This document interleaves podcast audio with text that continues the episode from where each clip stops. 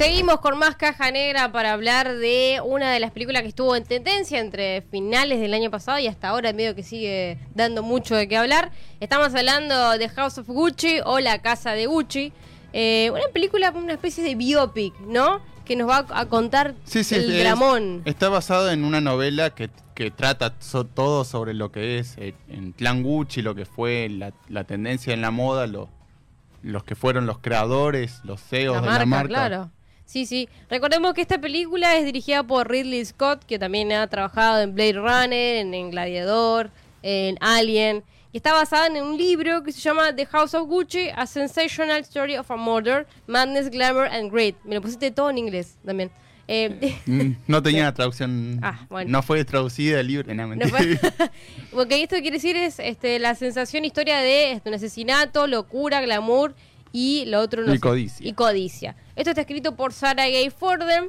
Así que a partir de este libro es que se comienza como a, a trabajar, ¿no? Sobre, so- sobre este clan familiar muy, pero muy polémico, ¿no? Porque eh, recordemos que instala- instauraron una forma de vestirse, una, una, una moda, había mucha que plata sigue de siendo medio. tendencia hasta hoy. No es que fue y si es. Todavía sigue siendo lo, lo más top de City. Sí, sí, sí, pero estamos hablando de los 70 aproximadamente, finales de los 70, donde la moda eh, tenía un auge muy importante. Eh, narra entonces el asesinato de Maurizio Gucci a manos de bueno un sicario que es contratado por su ex esposa, Patricia Ricciani. También hay que aclarar que esto no es spoiler, es como que hablemos del ángel o claro. hablemos, no sé, lo que fue Once Upon a Time in Hollywood con la historia de Sharon Tate. Al estar basado en hechos reales tenemos un poco más de libertad Ay. a la hora de hablar. Exactamente, sí, sí, sí. Eh, lo bueno de lo, lo novedoso, digamos, de, de esta película es que son los sus, es el cast, ¿no? Eh, Lady Gaga este, este, eh, protagoniza eh, a Patricia Ricciani y Adam Driver a Mauricio este, Gucci.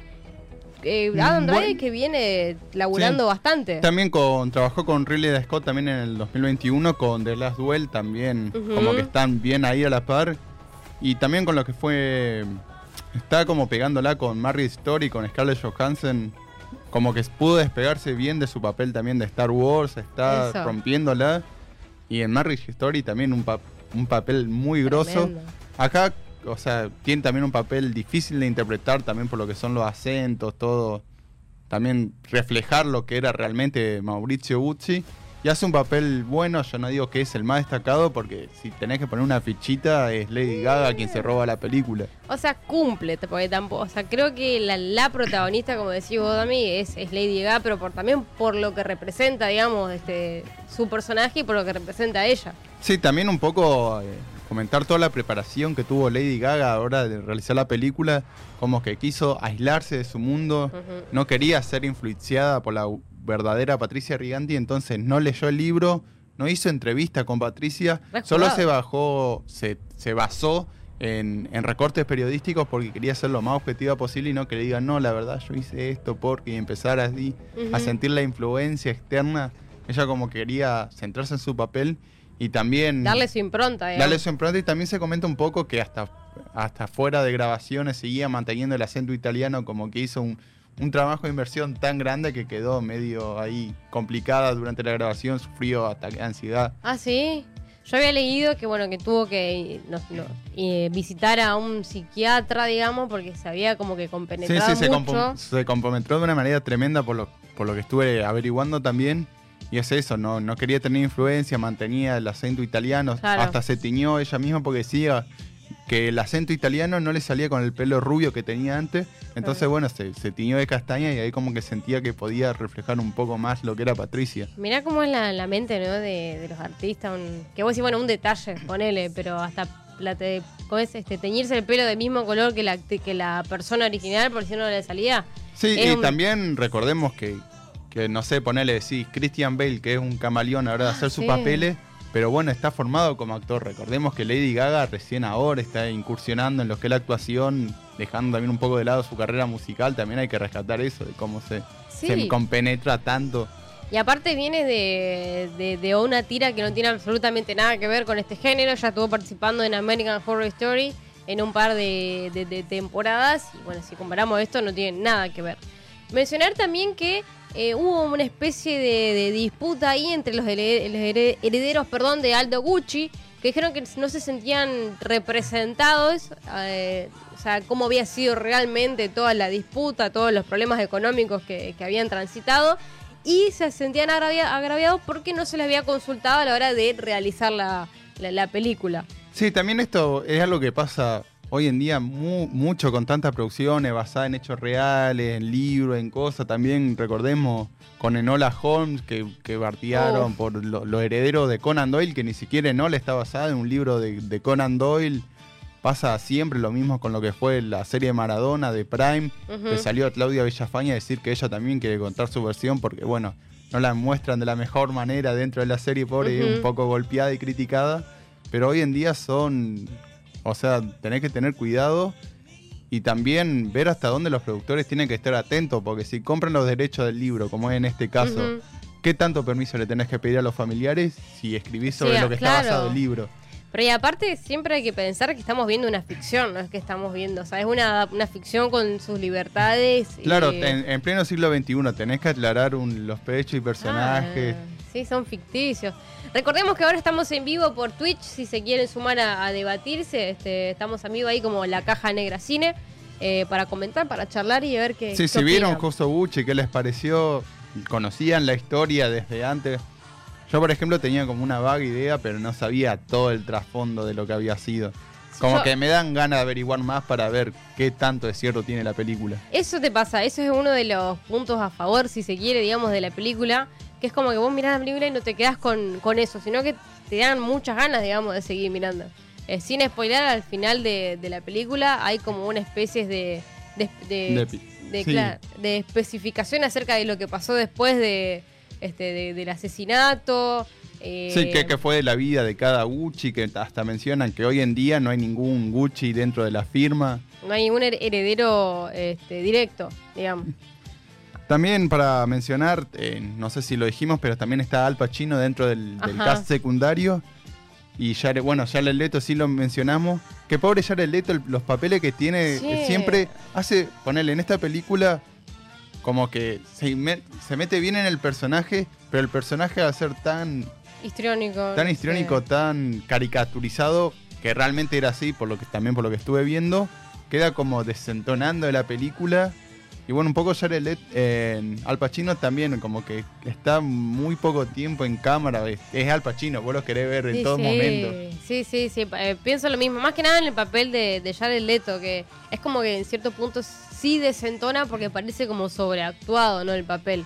Sí, eh, yo no es un actorazo. Sí, yo no voy a mentir, no, no es que estaba esperando Josos Gucci ni, ni vi el trailer, sino así nada, como que, ah, mira, está, voy a verla, a ver qué onda. Y no me di cuenta que era Jared Leto. Del, de lo bien caracterizado, o sea, bien cambiado que estaba, inmerso en el papel para parecerse a la persona real.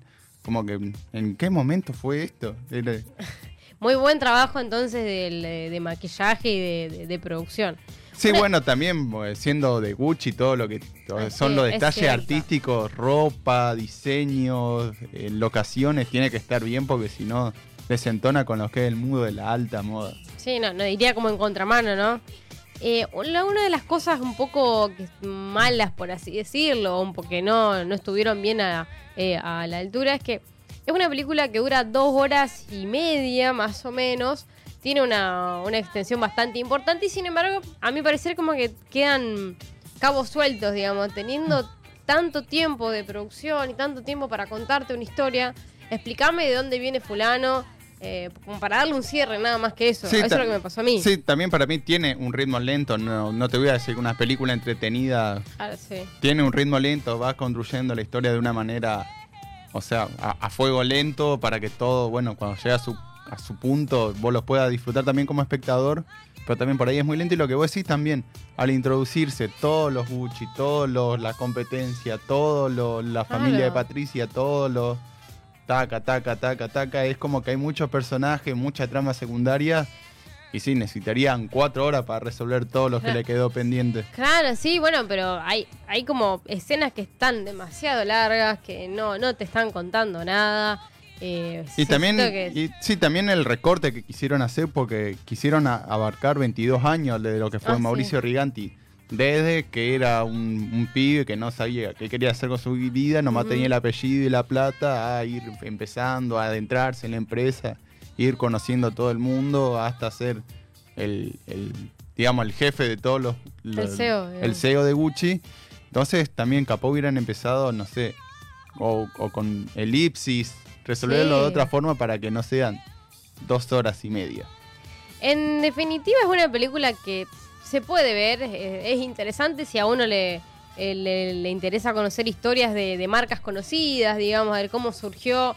Eh, está bueno, es digo, es este como es como informativa. Recordemos que es una biopic, re- mencionamos nuevamente que es una adaptación libre, que es ficción, que puede haber cosas que estén un poco distintas a la realidad y Sí, que eso es también. válido. A mí también lo que me gustó como un detalle de, de películas que venimos viendo capaz con tintes similares es eso, justamente que es una biopic como que refleja algo real y poner lo que era Cruella o Ujú. The Last Night in Soho que también era sobre el mundo de la moda pero tenía ese plus ficcional como que está bueno ver algo bajado a la realidad.